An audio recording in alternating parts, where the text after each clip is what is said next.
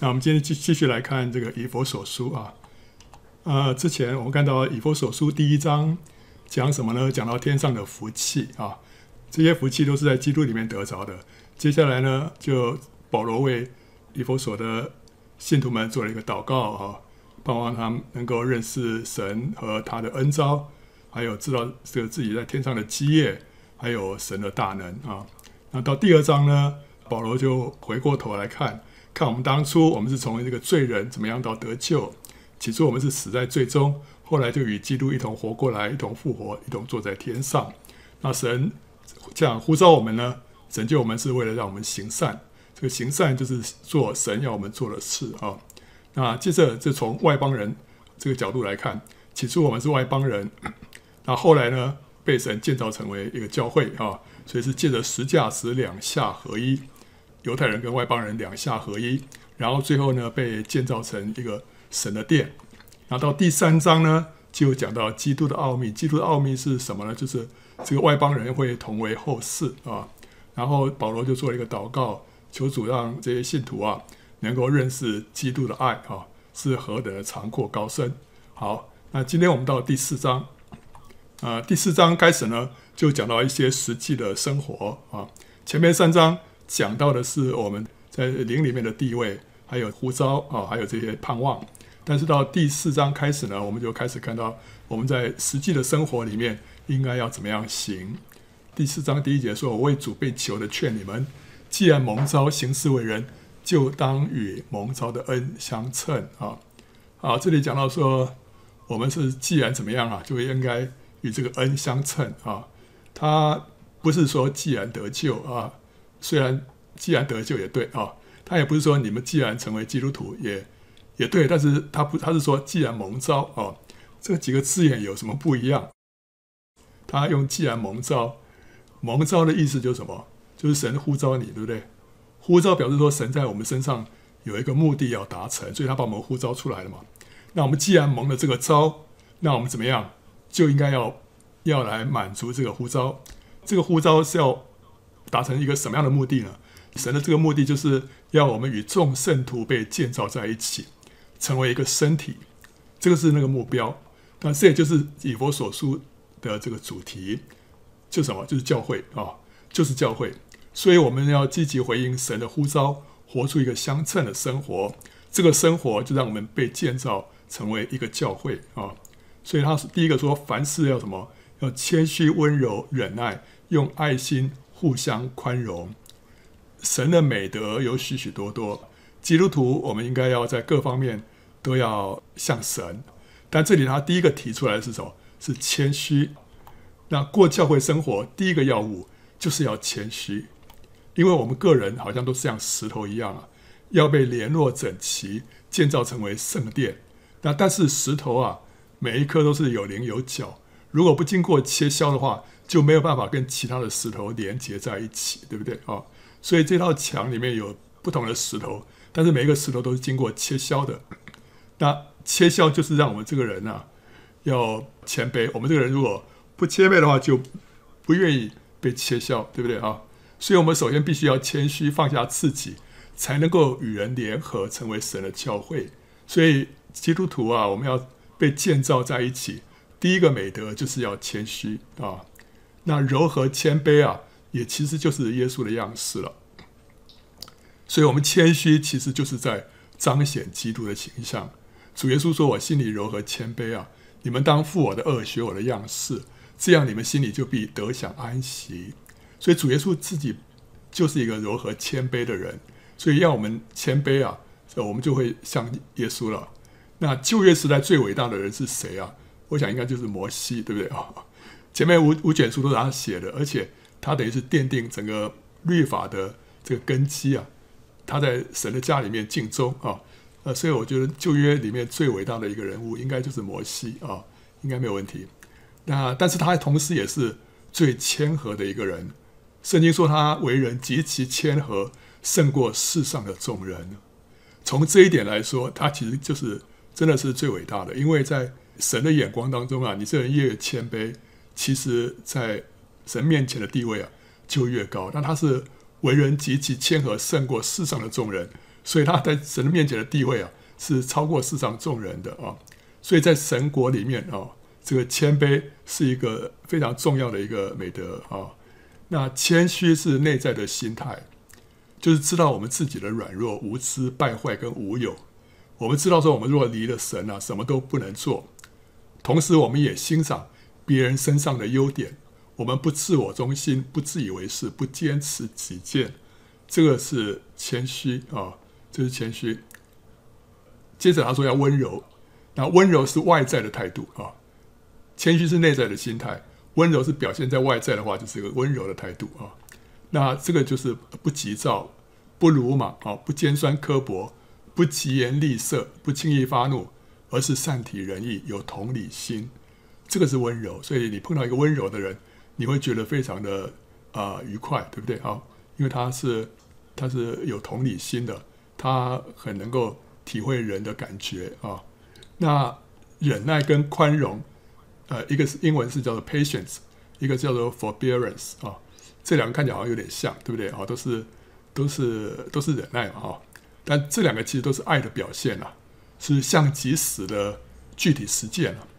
我们能够包容和自己不同的人，还有能够接受不如意的事物，在这当中呢，就是要忍耐，要宽容啊。好，这这几个这几个特质啊，谦虚、温柔、忍耐跟宽容。其实都是在讲到我们跟人之间的关系，对不对？跟人之间的关系很需要这些特质，这就是我们在建造教会的时候啊，我们会跟弟兄姊妹们碰撞，跟他们会有接触，那这几样的特质就非常重要啊。他说用和平彼此联络，竭力保守圣灵所赐，合而为一的心啊，啊，这是建造教会啊，要合而为一嘛，啊，那或者可以翻译成为说，通过和睦的关系呢。我们竭力保守圣灵里面的合一啊，make every effort，呃，every effort to keep the unity of the spirit through the bond of peace 啊，这个英文说，透过这个和睦的关系啊，the bond of peace 啊，那意思就是说，如果我们这个这个这个和睦的关系如果破坏了，这个关系如果决裂的话，我们灵里面的这个合一呢就破坏了，所以我们的意见可以不同。可是我们的关系不要破坏，彼此呢还是要和睦，还是要和睦。因为，呃，你撕破脸了，什么都都没了。但是你如果保持那个关系的话，我们那个合一还是可以维持啊。所以不管怎么样，即使意见不一样，还是要和睦啊。那这个叫竭力保守这个一啊。那接着他说啊，身体只有一个，圣灵只有一个，正如你们蒙召同有一个指望，一主一信一洗一神，就是。众人的父超乎众人之上，贯乎众人之中，也住在众人之内。这里讲了好几个一啊，一体一灵一望，这是讲到圣灵啊；一主一信一喜是讲到圣子，一神是讲到圣父。所以这边讲到三一神啊，圣父、圣子、圣灵，这里有七个一啊。那首先讲到这个一体跟一灵，还有一望啊。我们要保守圣灵里面的合一呢，是因为什么？我们同属一个身体，那这个身体呢，是有一个灵，就是圣灵，呃，也就是我们将来要得基业的凭据。所以呢，我们拥有这个凭据，就是说我们拥有同一个指望，将来我们要得天上的基业。所以这三者都是跟圣灵有关，一个身体，一个灵，一个指望。那接下来一主一信一洗，这跟圣子有关系，因为我们信的是同一位主，基督耶稣。那也借着同一个洗礼呢，归入他的名下，进入他的身体，然后信而受洗呢，就必得救啊。这个信跟喜啊，让我们进到这个主的里面啊。然后呢，我们有一位父神，他在一切之上啊，英文说 over all 啊，那他统管万有啊，因为在在一切之上，他就统管万有。那他也透过一切，借由一切的人事物来做工。英文说 through all，他透过这一切在运行，在做工。那他也在一切之内，in all 啊，它是 over all，through all and in all 啊。它在一切之内呢，它使万物得以生存跟运转，就是因为它是生命的源头啊。那它也是一切能量的来源，所以它就在一切之内，就让这个世界、这个宇宙能够啊运行啊。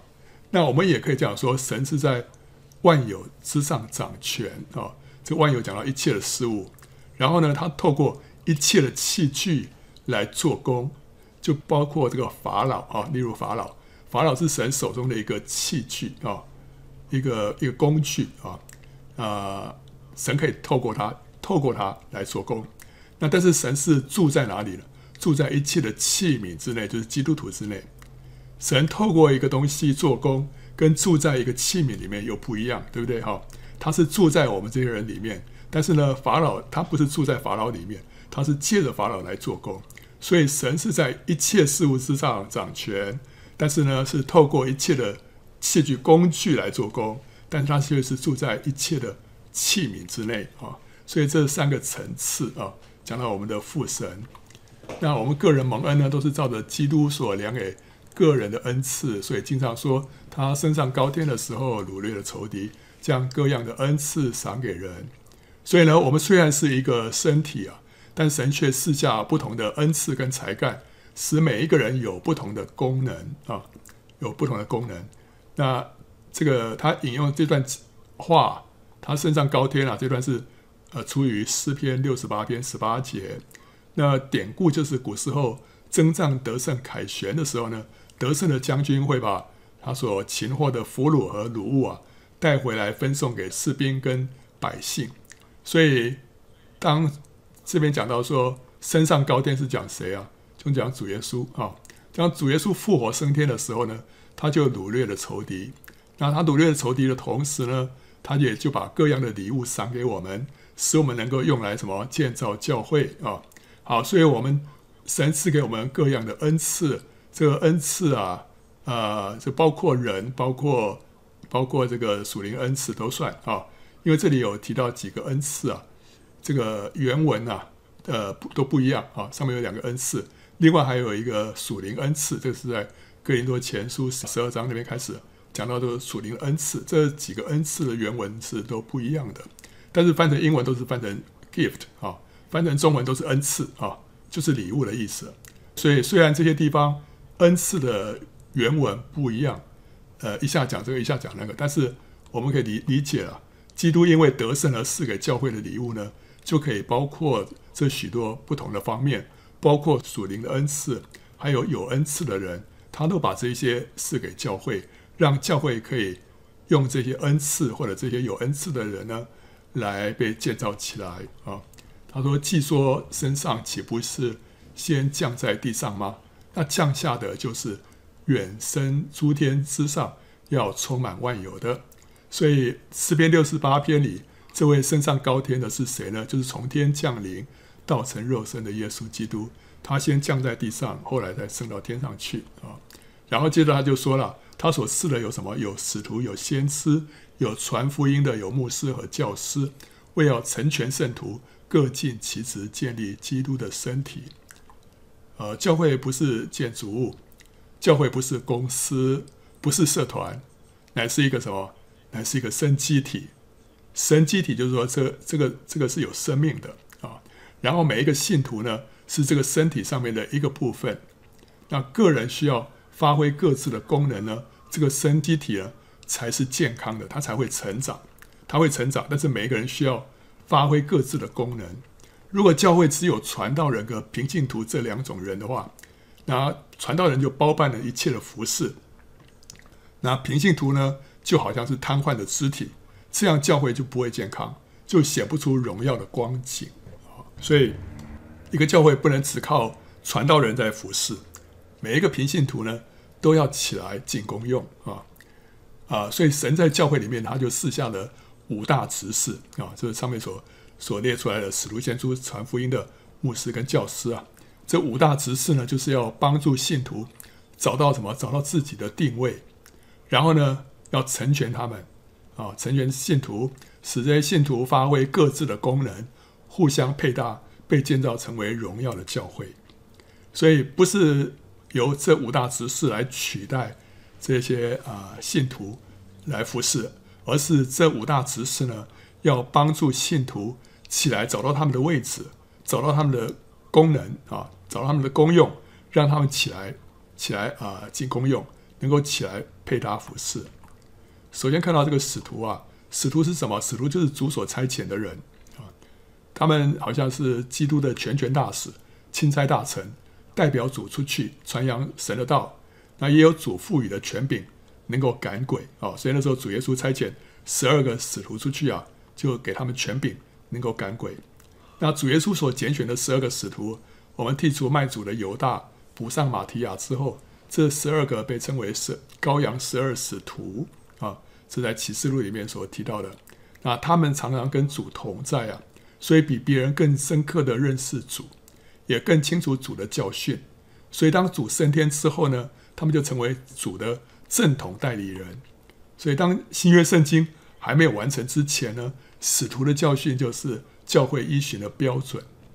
那教会诞生之后，神在教会里面呢，又设立了一些使徒啊。例如保罗、巴拿巴，还有主的弟弟雅各啊，他们也是使徒。那初代教会之后，就是很少出现使徒的称号，一直到二十世纪，这个称号才又渐渐恢复在一些啊灵恩派的教会当中啊。那今日这个使徒啊，今日如果使徒还存在的话呢，呃，我们可以归纳一下，它应该具有以下的特点啊。第一个，它是超越地方教会的。他是建立和服侍众教会的，他不是只待在一个教会里面服侍啊，他是超越超越众教会。那第二个，他是得着一个启示跟蓝图啊，要成为服侍团队的领袖。他得到神的启示跟蓝图，知道说怎么样建造教会。那他成为这个团队里面的领袖啊，带领先知、带领传福音的，还有牧师跟教师。那同时，一个使徒他也。往往也是拥有先知传福音的牧师跟教师的职分，所以他是十项全能。他也会发预言，他也会传福音，他也会牧养教会，他也会教导圣经。啊，这是使徒。那他能够能够借着这个神迹、奇事跟异能来显出使徒的凭据来。你怎么认出他是使徒？他可以行神迹啊，呃，这个有有这样的恩膏啊。所以这是证明他使徒的权柄。这在保罗也是用借着神迹奇事跟异能啊，证明他自己使徒的权柄啊。所以这个是使徒的权柄，需要借着这个来证明的。那第五个就是他为人按手的时候，就能够使人被圣灵充满。所以初代教会的时候也是这样，有些人信主了，但是还要使徒过去为他们按手，他们就被圣灵充满啊。所以呢，使徒也有这样的一个功能啊。好，那接着我们看先知啊，先知啊，教会是建立在使徒和先知的根基上面的，所以意思说，教会的发展跟建造呢，是根据神给使徒和先知的启示啊。新约的先知包括雅加布、犹大跟希拉，还有巴拿巴啊。那先知通常拥有说预言、知识的言语、智慧的言语、分辨诸灵的恩赐啊。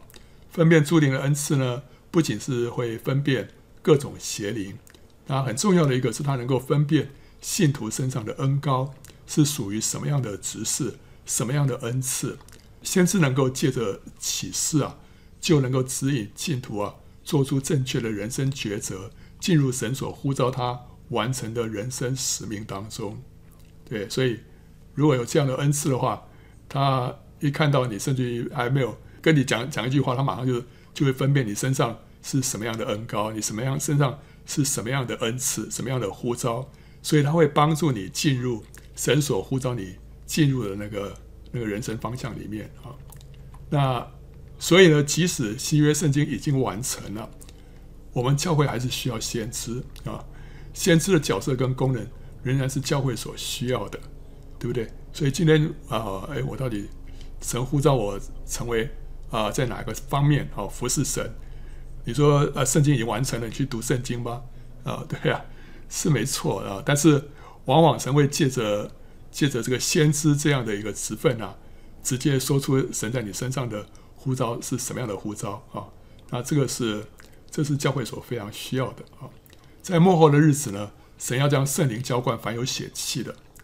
啊，在约珥书二章二十八节说：“你们的儿女要说预言，你们的老年人要做异梦。”少年人要见异象，所以呢，将会有更多的人得到说预言的恩赐，或者是进一步成为先知啊。那这一些可以详见我们简报站之前有提到讲了一个专题，就是使徒与先知啊。那现今的偏差是福音派教会不相信有先知，就扼杀了教会和圣徒在这方面的机能。灵恩派教会呢，则是有些人到处就追逐先知啊，好像追星一样，希望先知对自己发预言，可是却忽略学习自己听神的声音啊。我们需要自己来听神的声音，这是更更重要的一件事情。那也有人渴慕成为先知，但是因为动机不纯呐、啊。想要显扬自己或是贪财，这就给邪灵留地步，成为假先知，就破坏教会啊！所以这会有有一些好像有一些弊端，好像会出现。可是我们不能因噎废食啊！我们乃是要拥抱全面的真理，让基督身体的荣美完满的彰显出来啊！所以先知是需要的，然后还有传福音的，传福音的就是得人如鱼的人呢、他们有传福音的火热。跟恩赐会号召和率领人出外去传扬福音，他们是布道家或者是宣教士，他们会唤起神在一些信徒身上的呼召，使他们也投入完成福音大使命的行列啊。所以这个传福音的啊，就是宣教士啊，他们可以把这样的一个火热啊，这样的一个灵啊，散播给其他的人，让其他人也得着这样的一个火热跟负担啊。那牧师跟教师呢，是负责喂养信徒的灵性，使他们好像石头被切削，能够跟其他的石头紧密相连，建造成为房屋啊。所以他们是是在建造的，他们要让这个石头啊被切削成为对的样式。那怎么样能够被切削？就是教导信徒要舍己啊，要走十字架的道路，要学习生命的功课，使老我衰微，新人成长。所以牧师跟教师当然要教的很多了，教导这个圣经啦，哈，让人了解圣经啦，教导这个家庭啊，婚姻家庭，对不对啊？那但是呢，最要紧的就是我们的生命啊，要被对付，要改变，能够被建造在一起啊。好，然后他说啊，这个以弗所书四章十三节说，只等到我们众人在真道上同归于一，认识神的儿子，得以长大成人，满有基督长成的身量。这里头我们也可以翻译成说，只等到我们众人在真道上，还有对神儿子的认识上面呢，达到一致，成为成熟的人，在基督的丰满上面拥有完全的身量。所以我们要在什么上面同归于一啊？达到一次啊？一个是真道，还有一个是对神儿子的认识啊。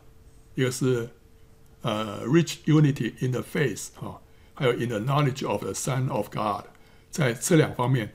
都要达成一致。我们今天对真真理的认识啊，呃，许许多时候有一些不一样，有不同的看见。还有呢，甚至我们对神的儿子的认识啊，我们的看法也不太一样。有人认为神的儿子是他的是呃本性是这样子，有人认为是另外一个样子啊啊。比方说了，这个这个是啊，大家看到这个，这是瞎瞎子摸象，对不对啊？每个人摸到不同的地方。就会对象啊有不同的描述，其实是同一同一头大象，但是呢，我们因为所知道的有限，所以呢，我们就跟别人会不一样啊。但是等到我们对这个大象的认识更加的完整之后呢，我们的啊、呃、认识啊就会同归于一啊，就会一致了啊。好，那在今天呢，许多时候我们对神的话跟神的灵，因为重点不同，所以看法就不一样。福音派呢是注重神的话，就是注重那客观的真理；灵恩派呢是注重神的灵，注注重这个主观的经历，对不对啊？但其实这两者呢是一体的两面啊，我们不能说是偏废哪一边，所以两边的真理有这两边的经历，我们都要抓住，这才是全面的。那关于拣选跟预定啊，加尔文派是强调神的最高主权，亚米念派呢是强调。人的自由意志，这两个好像又是互相呃不同的看见，但是呢，直到有一天啊，我们在灵里面跟被神更多的开启之后啊，有一天我们突然会发现，这两者其实都是没有冲突、没有矛盾的啊。特别是在灵界里面，我们有时候觉得说，神的最高主权跟人的自由意志啊，怎么能够协调在一起啊？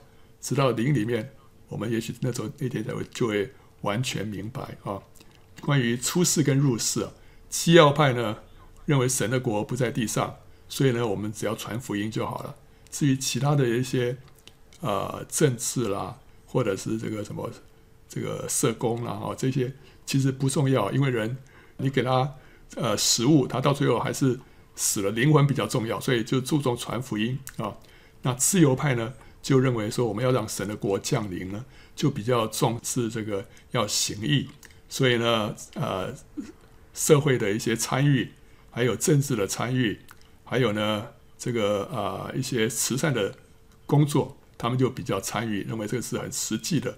我们要入世啊，好，那但是这两两个人其实又没有，其实也没有冲突啊，所以这都是一体的两面。那另外呢，主耶稣对于这个同性恋者会是什么样的看法，是什么样的态度？许多基督徒在这方面就。对耶稣的认识啊，就很不一样。我们要在认识神的儿子上面，要同归于一。我们要知道说，耶稣到底是对一些问题啊，他是采取什么样的态度？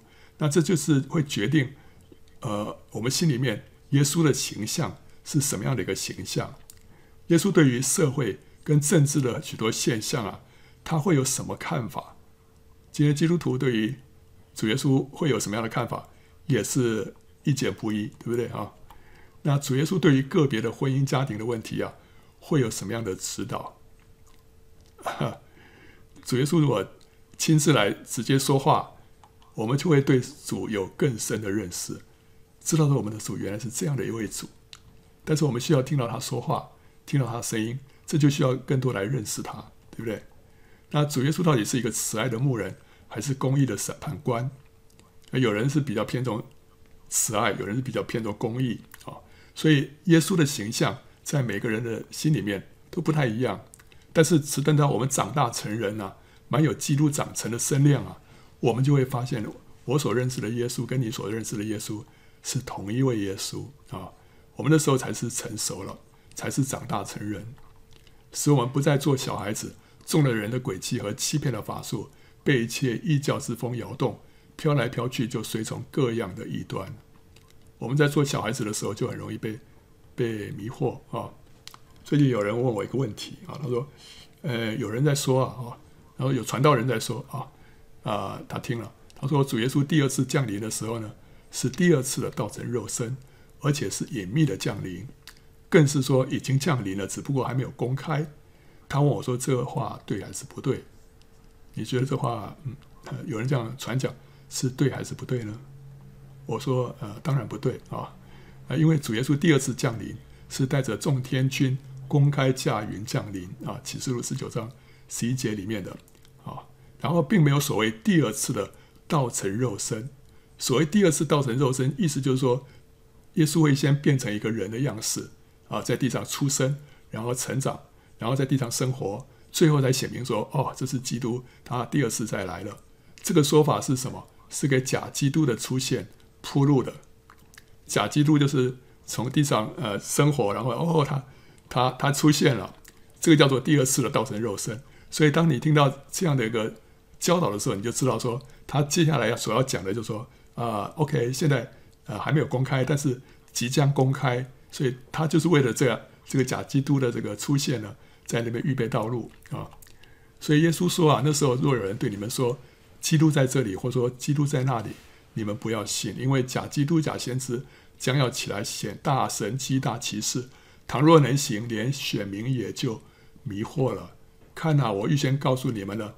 若有人对你们说：“看哪，基督在旷野里”，你们不要出去；或说：“看哪，基督在内屋中”，你们也不要信。闪电从东方发出，直照到西边，人子降临也要这样。所以圣经里面不是讲得很清楚吗？人子降临是是这样子降临的，就是从从天降临啊，像闪电一样。那不是说在哪一个屋子里面哦，哎，他他这个是已经是一个人了，现在已经在那个地方了啊，绝对不是的啊。所以，我们如果对圣经稍微有一点了解的话呢，就知道刚刚所呃所提的那些论点啊，都是错的，都是虚假的啊。这些异端啊，我们只要稍微有一些圣经的知识。就可以破解了。但如果我们是灵性上是小孩子的话，就会中了人的诡计，被人牵着鼻子走，还不知道错在哪里。另外呢，有一些人是被各种社会运动吸引，想要用血气之勇来翻转这个社会，所以要推翻一个政府啦，或者要是要抗议一个政府的一些什么行动啦，啊，好像是这个为了公益。但是重重点就是说，有没有求问神啊？有没有求问神？因为我们如果呃灵性幼稚的话呢，我们就从来不知道怎么样求问神，什么叫做神的旨意？那这样子呢，就会被一切异教之风摇动，飘来飘去。许多好的事情，在神的眼中不一定是好，所以我们需要求问神。那你说我从来没有求问神过，我不知道怎么求问神，我也不知道神会怎么说。那这样的话，我们所做的就是就没有价值啊。所以我们需要学习，学习听神的声音。需要学习明白神的旨意啊，这是最重要的，这才是灵性上的长进。他说：“我用爱心说诚实话，凡事长进，连于元首基督啊。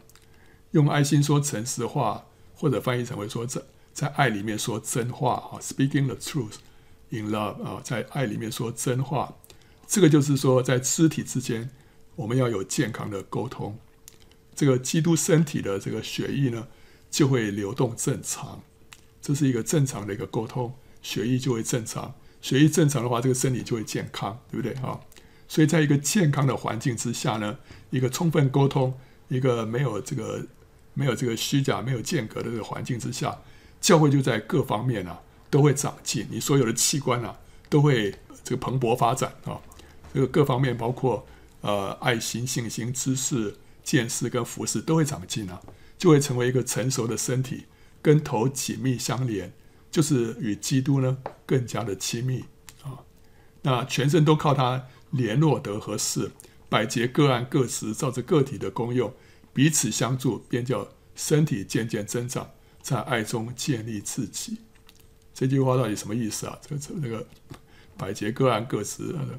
好了，这个呃，这个英文是这样啊，它这个百节叫做 supporting ligament 啊。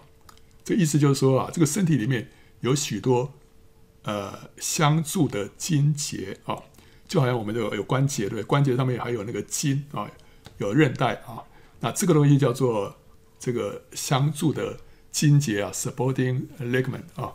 好，那这个这个筋节会使整个身体啊被联络起来啊。那当每一个肢体尽自己的功用的时候呢，那这个身体就在。头的带领之下，在爱里成长，把自己建造起来。好啊，那这个这个相助的筋结呢，就是什么？就是五大职事啊。这个五大职事就是我们关节上面的一些筋啊，那些那个韧带啊。那这些东西呢，会联络各个肢体，让这个肢体呢发挥各自的功能啊。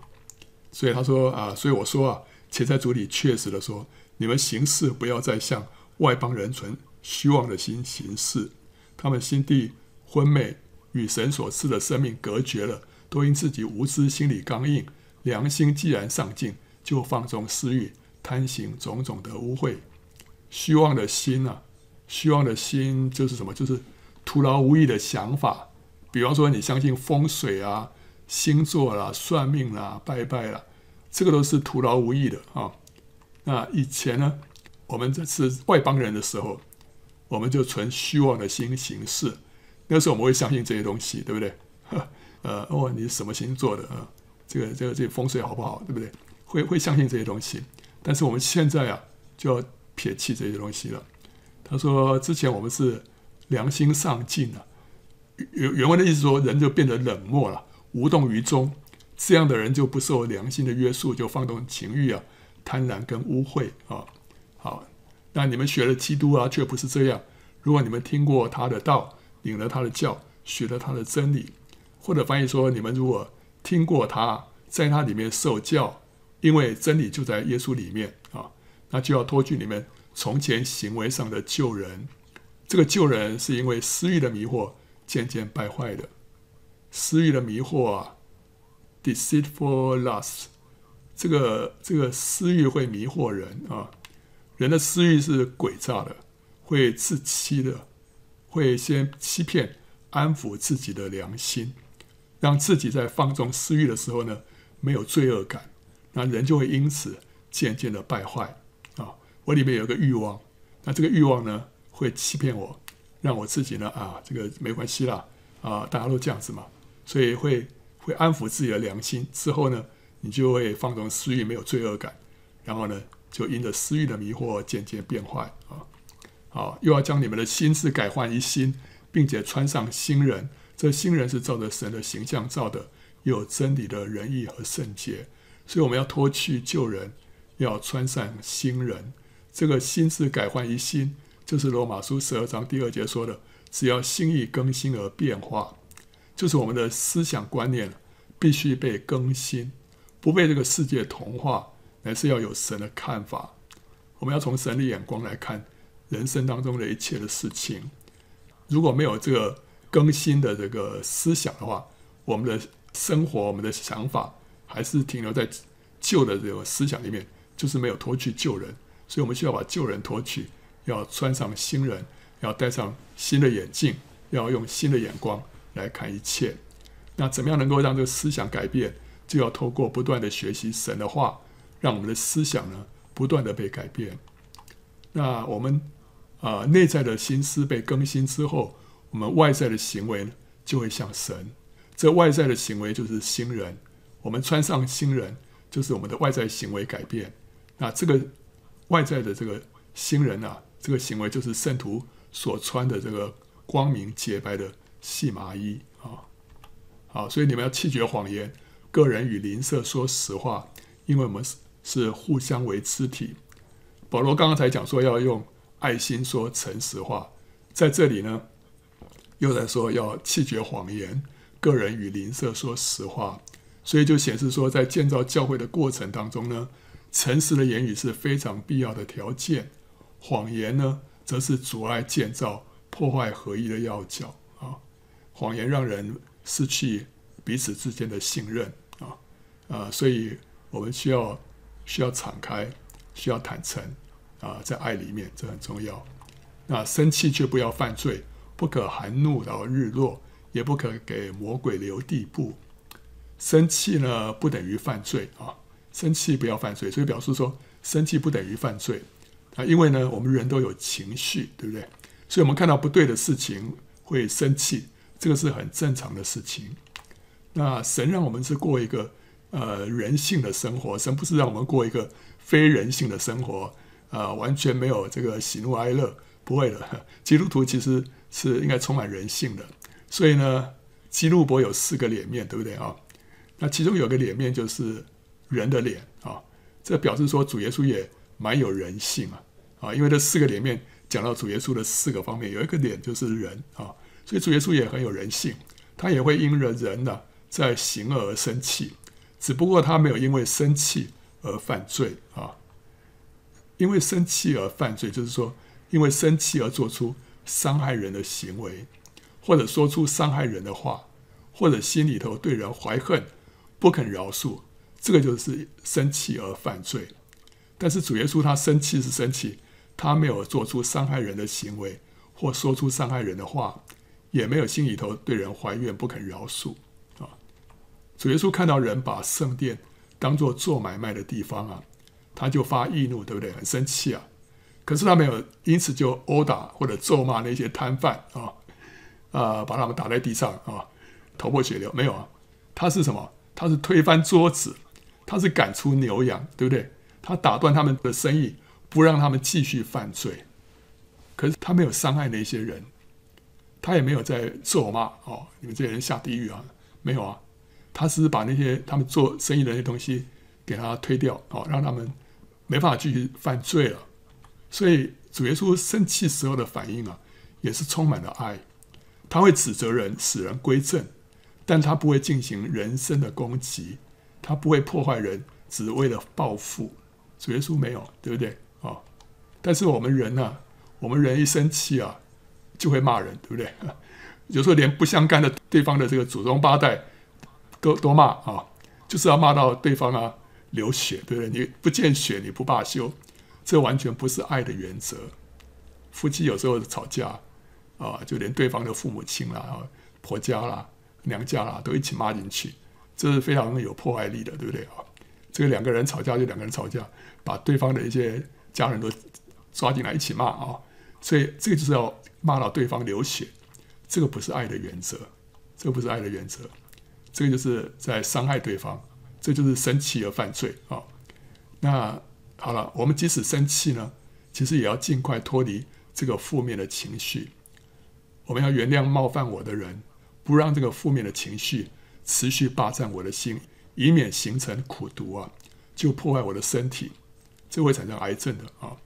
也不要让这个破坏我的灵性，因为如果我不饶恕人，我就不被神饶恕，我就自绝于神的祝福。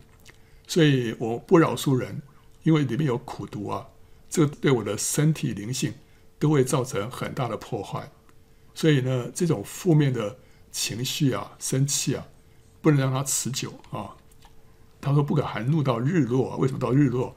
因为犹太人从日落开始就是新的一天了啊。所以不含怒到日落啊，意思就是说，一切的怒气啊，都不能带到下一天。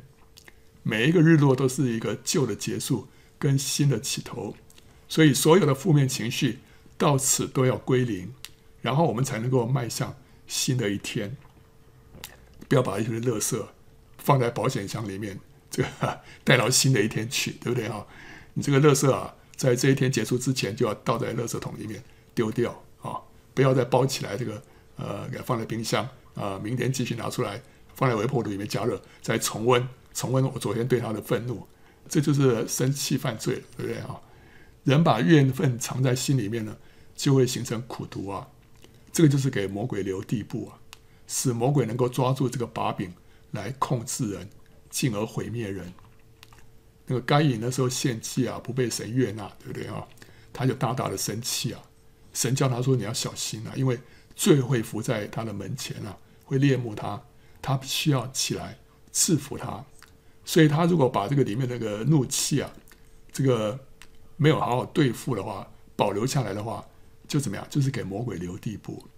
魔鬼留地步啊，有一天会起来反咬啊，就会来吞噬他的。结果他没有制服这个罪，就给魔鬼留了地步，然后自己的心呢被苦毒霸占，以至于到最后他就杀了亚伯啊。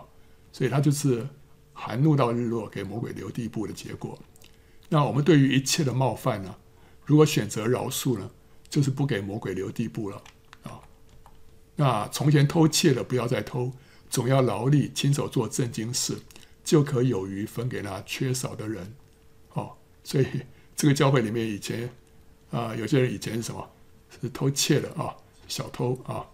那无谓的言语一句不可出口，只要随时说。造就人的好话，叫听见的人得益处啊！所以这个教会里面有些人呢，以前都是满口脏话的啊啊！不要叫神的圣灵担忧，你们原是收了他的印记，等候得赎的日子来到啊！所以以弗所教会里面的有些成员原本是小偷，有些是满口脏话的人，那这些人呢、信了主，被教会接纳。现在保罗劝他们要洗心革面，顺服圣灵。活出与所蒙恩典相称的生活，所以这个教会，这教会呃，说起来也是很感谢主，对不对？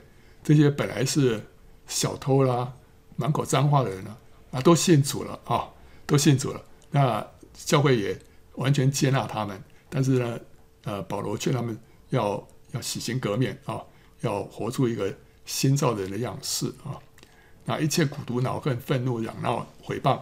并一切的恶毒都当从你们中间除掉，并要以恩慈相待，存怜悯的心，彼此饶恕，正如神在基督里饶恕了你们一样。所以，我们建造教会，在积极面要怎么样？要谦虚、温柔、忍耐、宽容，要诚实，要相爱，这样就保守圣灵里面的合一。但是在消极方面呢，就要除掉什么？除掉谎言、偷窃、污秽的话，还有呢，苦毒、恼恨。愤怒、嚷闹、毁谤，还有一切的恶毒，这些东西不仅是破坏个人，更是破坏教会里面的合一。所以保罗在这一章里面所讲的这些品德啊，啊，都是跟教会的建造有关系啊。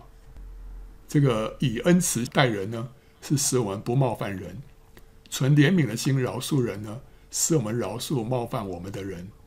这样就确保教会在爱里面合一，对不对？啊、有时候不是说人冒犯我，有的时候是我冒犯人啊。所以呢，这这都很难讲。但是他说以恩慈待人，这样我们就不会冒犯到人啊。然后存怜悯的心饶恕人呢，就使我们不被冒犯啊。感谢主。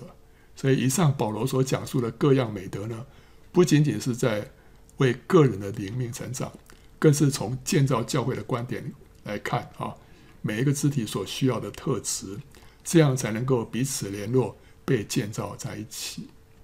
那到第五章呢，他就开始讲一些啊什么啊一些比较个人的啊，他说：所以你们该效法神，好像蒙慈爱的儿女一样，也要凭爱心行事。正如基督爱我们，为我们舍了自己，当作馨香的供物和祭物献与神。第四章的美德着重在肢体之间的相处，为着建造教会。第五章的美德着重在个人的生活见证，是教会发出的亮光，是彰显基督。所以我们要什么？要效法神，因为我们享受到神的爱啊！我们要享受，我们享受到神的爱之后。我们在他的爱里面呢，我们就会欢然的效法他，像孩子效法爱他的父亲一样。我们效法神，首先就是要效法他的爱。啊，我们为了要让人得帮助啊，就效法基督舍了自己，放下自己的安舒、喜好、意见跟感受。结果是什么？结果我们就成了一个馨香的供物跟祭物呢，就献给了神。这好像什么？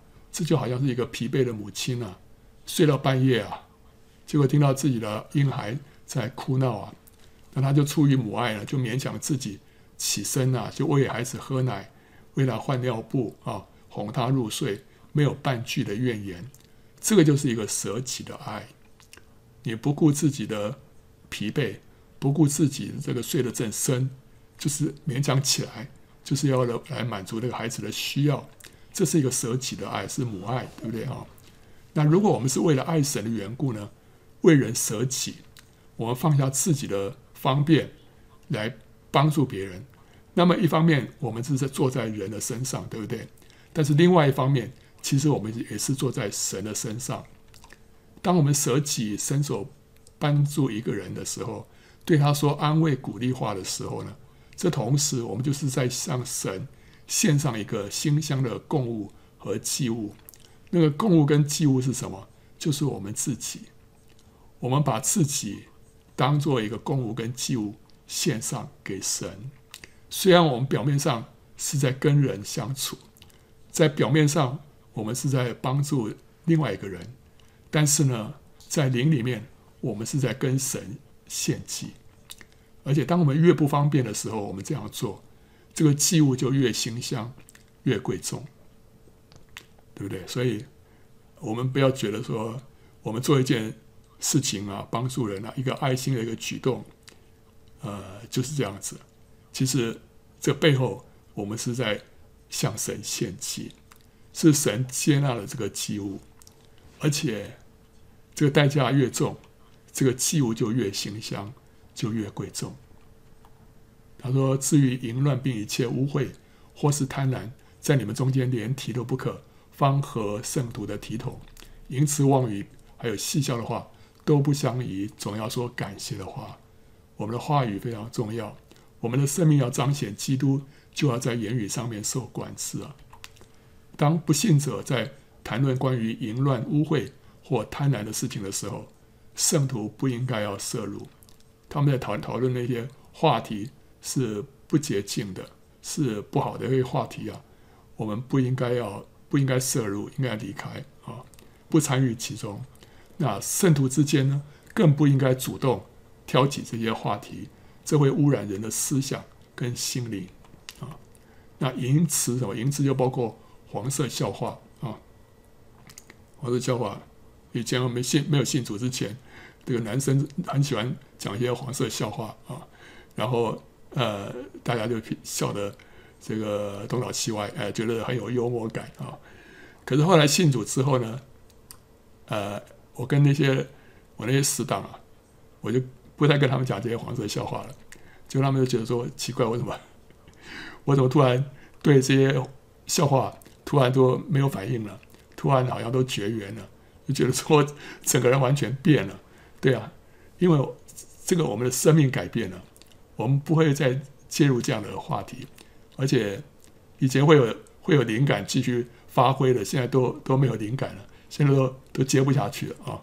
好，所以淫词啊不相宜，妄语。Foolish talk 啊，这个愚这个愚昧的一些谈论呢、也不相宜。妄语是什么？包括星座了啊。有时候一些朋友说：“哎呀，你什么座的了？什么座的？哎，说这个什么星座的会有什么样的一些特质啊？什么的啊？好像这个是一个一个人际之间一个很好的一个话题，可以让这个气氛变得很好啊，什么等等。呃，不要，这些都是这些都是我们应该避免的。基督徒在讲这些星座。其实是是非常愚昧的一件事情啊，也没有见证。戏笑的话，英文是说 coarse joking，就是很粗糙的一些玩笑，就是开人玩笑，在言语上的霸凌，这都不好啊啊！所以呢，他说要总要说感谢的话，即使是凡事不顺，也要凡事谢恩啊。这就显明基督徒对神的信心不因为环境的顺利而改变了。所以一些话。我们不要参与，不要讲，不要提，但是呢，总要说感谢的话，啊，这让我们的我们的话语改变，我们的心境都跟着变啊。因为你们要确实的知道，无论是淫乱的，是污秽的，是有贪心的，在基督和神的国里都是无份的。有贪心的，就与拜偶像的一样啊。不要再被人呃虚浮的话欺哄，因这些事，神的愤怒必临临到那悖逆之子。所以你们不要与他们同伙，在神的国里面，在基督跟神的国里面无份是什么意思啊？那些人跟跟这个无份，就是说你不能成为得胜者，不能进入千年国度里面做王。千年国千年国度就是神的国，就是基督的国啊！你在那个国度里面无份，就是你没办法进去，那只有得胜者才能进去了。那有贪心的呢，就是拜马门的，也就是拜偶像的啊。那有些人虽然信主了，也许是得救了，但是不是得胜者，不是得胜者。就这些人啊，呃，有淫乱，有污秽，有贪心。虽然他们呃是基督徒，基督徒里面也也是有些人是这样，对不对啊？那这些人信主了，但是呢，啊、也许得救，但绝对不是得胜者。他们没办法进入那个神的国里面啊。所以他所谓被人屈服的话欺哄，什么叫做不要被人屈服的话欺哄？根据上文呢、我们就知道，就是那些什么说我们即使淫乱、污秽、贪心，啊、不要紧啊，神的恩典都是丰富的，我们仍然可以进入神的国，我们仍然可以在大灾难来到之前呢被提，这个叫做人虚哄的话欺哄。他说圣经说。这个神说这些人是悖逆之子，我们不要与他们同伙。所以有有呃有有一些呃教导啊，讲到说神的恩典啊多么丰富啊，即使我们呃犯罪啊什么，你都不要担心啊，我们到时候都是可以被提的，我们都可以进入神的国。但圣经里面这里明明的说，这些人啊是在神的国里面是无份的，不能进入神的国，就不能进入千禧年。不能进入千禧年，就说他们是不能被提的啊，是被撇下的，所以这个要大家搞清楚啊，不要被欺哄啊。从前你们是暗昧的啊，OK，这里一大段了，这里一大段从八节到十四节这一段呢啊，我就不念了啊，跳过去啊，因为这段我并没 啊没有什么特别要分享的，直接看后面，后面还有一些要先讲啊。十五节到十七节说：“你们要谨慎行事啊，不要像愚昧人，当像智慧人，要爱惜光阴，因为现今的世代邪恶。不要做糊涂人，要明白主的旨意如何。这个邪恶的世代会吸引人啊，把时间精力花在没有价值的事上啊，没有价值的事，小从这个打电动啊、追剧啊啊，那大呢，呃，到追求财富名声啊啊，只要不是神叫他做的事情，就是浪费时间。”啊呃，不是说打电动或追剧呃一定不行啊。神也是让我们有一些娱乐啊，但是时间花多了啊，就就是浪费了。那一样追求财富跟名声呢、啊，这个也不一定不对啊啊，但是呢，看是不是神要你做的。如果不是神要你做，就是浪费时间。智慧人就是在这个邪恶的时代当中呢，知道怎么样爱惜光阴。爱惜光阴原文说是赎回机会。我们一生当中，我们很多机会失去了，但是我们要现在我们信主了，我们要把我们过去所失去的神给我们的机会要赎回来啊，要赎回来啊！这些人他不把时间用用在无谓的事上。乃是要花在刀口上面，就是用来遵行主的旨意。我们今天把把一天当两天用，就是一天要完成两天所该完成的事情。有时候我们就是用这样子来这个争分夺秒，对不对啊？那其实神没有，神不会给我们这么这么重的这个担子。但是如果说我们把时间用的有效率的话，我们真的是可以。呃，赎回许多的机会，啊，做一件事情，小事情，但是呢，比你花许多时间做一件大事情，在神的国度里面更有价值，啊，所以我们要抓住那些机会，神给我们的机会啊，你们要谨慎行事，不要像愚昧人，当像智慧人，要爱惜光阴，因为现今的世代邪恶，不要做糊涂人，要明白主的旨意如何啊，糊涂人就不明白主的旨意。时间就会乱花，因为没有意向，民就放肆嘛。那智慧人就是明白主旨意的人，明白主旨意的秘诀是什么？啊，有网友问我，他一直搞不清楚神在他身上的旨意啊，那他不知道为什么祷告神都没有垂听啊，那不知道这条路怎么走啊？我说这明白神旨意的这个秘诀就是什么？就是每天要规律读经啊。这样主就能够在适时啊，在对的时间呢、啊，就会赐下瑞玛的话，他会引导人走在他的旨意当中，不偏左右。你需要的时候，神就会把瑞玛的话给你，让你读了圣圣经的时候，里面被触动啊，你就知道说哦，我现在该做一个调整，我应该要做一个什么样的一个选择，对不对？好，这样子的话，就是我们明白主旨意的秘诀，每日规律读经。很简单啊、然后不要醉酒，酒能使人放荡，还要被圣灵充满。这个五旬节的时候，门徒被圣灵充满的时候呢，有人就讥笑他们是被新酒灌满的。所以醉酒跟圣灵充满，其实外表看起来很像啊、本质上呢，醉酒是被是人被酒控制，圣灵充满是人被圣灵来掌管。那圣灵充满有分外在一霎时的浇浇灌，这会带来服侍的能力。也有内在持续的充满，带来生命的改变。然后他这他这里说，乃要被圣灵充满，这里是后者，就是内在持续的充满。啊，所以有一个版本，英文有一个版本说，But be constantly controlled by the Spirit。你要持续的被圣灵来掌管。这是他是把这个乃要被圣灵充满这样翻啊，所以要持续的被圣灵来掌管。要被圣灵充满，这里是被命令式啊，是命令式啊。这意味着什么？这不是一个可遇不可求的经历，是可以追求的，是可以追求的。那怎么样能够持续被圣灵充满呢？第一个，要过一个舍己顺服主的生活，因为十字架会带下圣灵。当你越多的背起自己的十字架的时候，你就能够越多的领受圣灵。你就就会经历到圣灵在你身上的同在，非常的丰富，非常的甘甜，非常的厚重，非常的厚重。所以你几乎就是一开口，圣灵就大大的充满你。这是当你在过一个舍己顺服主的生活的时候，啊，所以主是很信实的。当你愿意舍己的时候，他会更多的来靠近你。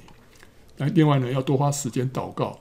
你呃，更多的敬拜、赞美、等候、亲近主，这都是给主机会来充满你。因为你从这个世界的一些霸占当中出来，你把时间给神，神就把他自己给你。还有呢，参加圣灵运行比较强烈的聚会啊，呃，这个会帮助我们灵里面打开啊，被圣灵充满啊。所以为什么为什么在有些教会人不容易被圣灵充满，在有些教会人却比较容易被圣灵充满？所以这个环境有有关系的。啊，一个向着圣灵敞开的一个教会跟聚会啊，人在里面就比较容易被圣灵充满啊。好，那他说要用诗章、颂词、灵歌彼此对说，口唱心和的赞美主。凡事要奉我们主耶稣基督的名，常常感谢父神。诗章就是 Psalms，就是圣经的诗篇；颂词是 Hymns，就是教会的圣诗；灵歌是 Spiritual Songs，就是即兴自创吟吟唱的歌啊。所以，不论是顺境或者逆境，我们都要感谢赞美神。这个是得胜，也是我们献上嘴唇的馨香之祭啊！呃，欢迎到圣经简报站观看更多的相关视频，还有下载 PowerPoint。